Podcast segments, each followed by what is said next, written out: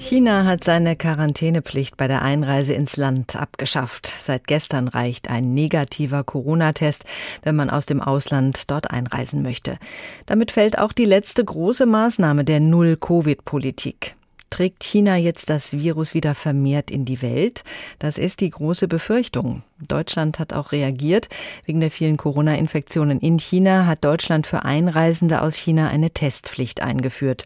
Zuvor hatten sich die 27 EU-Staaten nicht auf eine einheitliche Testpflicht verständigen können, die aber empfohlen.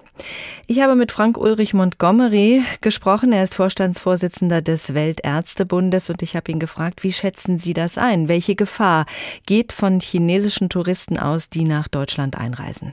Also erstens, äh, China stellt eine große Gefahr dar, denn in China läuft diese Infektion jetzt völlig unkontrolliert ab.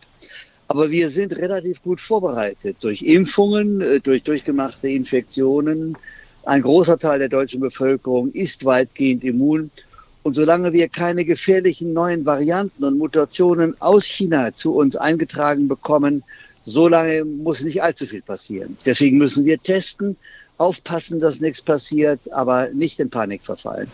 Reicht eine Testpflicht überhaupt aus oder müsste man nicht sogar noch einen Schritt weitergehen und in Deutschland eine Quarantäneregelung für Einreisende aus China einführen?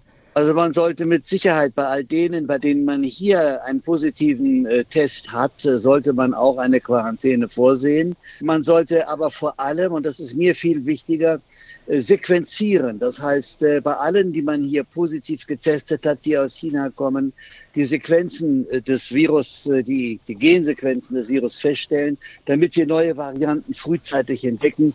Ich vertraue der chinesischen Sequenzierung und vor allem der Information an die WHO, an die Weltgesundheitsorganisation im Moment überhaupt nicht. Dort herrscht Chaos. Die Infektion ist völlig unkontrolliert und deswegen sollten wir hier in Deutschland für uns auf der Hut sein. Einige EU-Länder wollen das Abwasser von Flugzeugen aus China untersuchen. Was könnte man damit erreichen? Die Passagiere wären ja trotzdem im Land.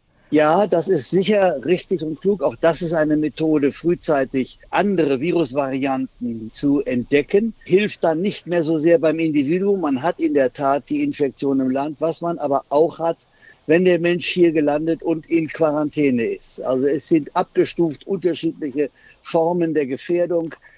Aber es ist ein sehr vernünftiger Vorschlag, routinemäßig äh, das Abwasser in allen Flugzeugen zu prüfen und auch dann gefundene Virustypen zu sequenzieren.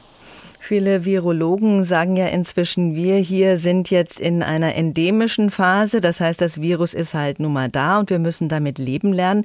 Könnte es durch diese massive Infektionswelle in China tatsächlich passieren, dass wir mit einer neuen Virusvariante auch eine neue pandemische Lage bekommen? Das ist eine ganz spannende Frage, auf die es keine äh, ganz einfache Antwort gibt. Äh, ja, es könnte passieren. Wenn ich das jetzt sage, sage ich aber gleichzeitig, es gibt im Moment keinen Hinweis dafür. Dennoch, das Robert Koch Institut hat klugerweise China zu einem Virusvariantengebiet erklärt und hat damit die Risikostufe angehoben für diese Frage. Wir müssen wachsam sein, aber nicht äh, in Panik. Wir müssen wachsam sein gegenüber chinesischer Einreise nach Deutschland, weil da eben das Virus mitkommen könnte. Testen, testen, testen. Herr Montgomery, wir haben gerade gehört, Recherchen haben festgestellt, Steuergeldverschwendung gab es in großem Stil bei den PCR-Tests. Sie waren viel zu teuer. Was sagen Sie dazu? Ja, wir haben ja wie bei Masken am Anfang viele administrative Probleme gehabt, dass auch zu viel Geld bezahlt wurde, dass da auch Durchstechereien dabei waren. Das muss man alles sauber aufarbeiten, sowohl politisch wie auch strafrechtlich. Trotzdem, all das, auch das verschwendete Geld hat dazu geholfen, dass Deutschland im Vergleich mit vielen anderen Ländern einigermaßen gut durch diese ganze Krise gekommen ist. Ich halte es für richtig, da jetzt äh, dran zu arbeiten und das aufzuarbeiten, aber das ist nun nicht so das ganz große Thema. Das ist Vergangenheitsbewältigung, keine Zukunftspolitik.